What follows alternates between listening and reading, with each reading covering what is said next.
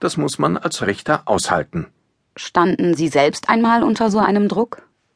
Ich war 1985 einer der Richter im letzten großen Euthanasieprozess in Deutschland gegen drei Ärzte. Sie hatten psychisch Kranke ins Gas geschickt. Beihilfe zum Mord in 11.000 bzw. 4.500 Fällen. Das ist sicherlich der Fall, der mich am meisten geprägt hat. Die drei Ärzte waren 1967 von einem Frankfurter Schwurgericht freigesprochen worden. Sie hatten sich darauf berufen, dass während der Nazizeit ein Führerbefehl Gesetzeskraft gehabt habe. Der Freispruch erfolgte übrigens unter dem Beifall der Mehrzahl der Zuschauer. Das Urteil wurde 1970 vom Bundesgerichtshof aufgehoben. Es musste also erneut vor dem Schwurgericht verhandelt werden. Und es vergingen 15 Jahre? Die drei waren herzkrank und galten jahrelang als verhandlungsunfähig, bis dann durch einen Bericht des Spiegel herauskam, dass sie gut gehende Arztpraxen betrieben. Erst dann beantragte die Generalstaatsanwaltschaft die Durchführung einer neuen Hauptverhandlung. Was sagt das über die Qualität der Gutachten, die von Ärzten stammten, die über den Gesundheitszustand von Kollegen zu entscheiden hatten? Das will ich nicht werten.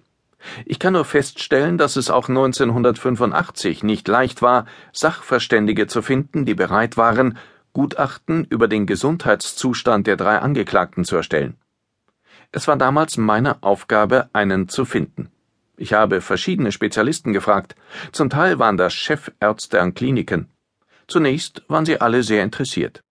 In dem Moment, in dem sie hörten, dass es um ein Verfahren gegen drei Ärzte ging, ihr Interesse allerdings sichtlich gedämpft. Ich fand dann schließlich einen Mediziner.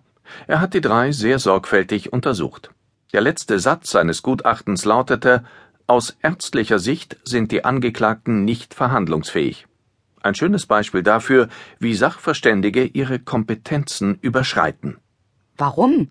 War es nicht seine Aufgabe, das zu beurteilen? Das war nicht seine Aufgabe.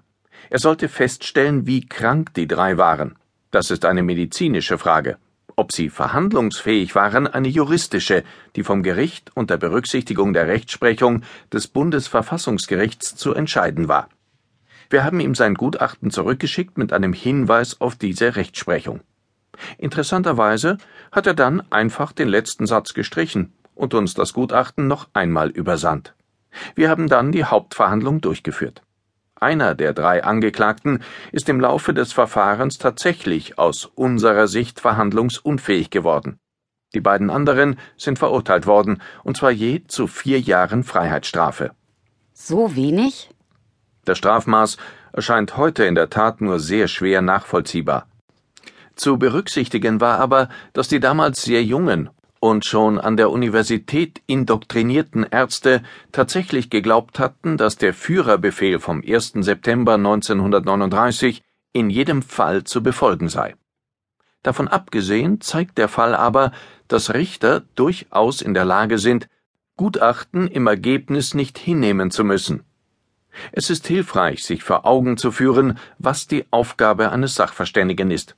Er soll dem Richter helfen und er soll ihm den Inhalt des Gutachtens so erläutern, dass der Richter es versteht, um es dann zur Grundlage seiner Entscheidung zu machen.